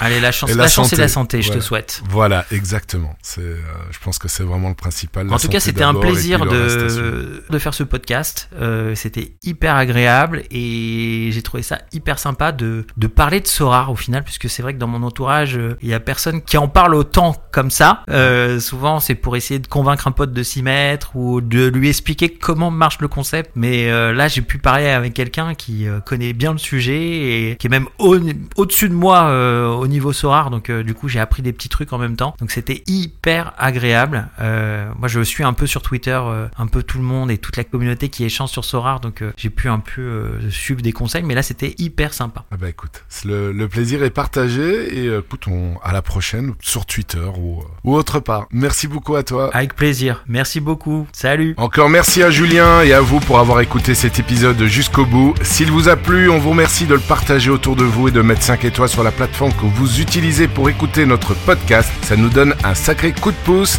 Il ne me reste plus qu'à vous souhaiter, comme d'habitude, des excellentes Game Week et des jolis rewards. C'était Magic Medi de Mediasora.com. Mediasorar. Le premier podcast francophone dédié à Sorar.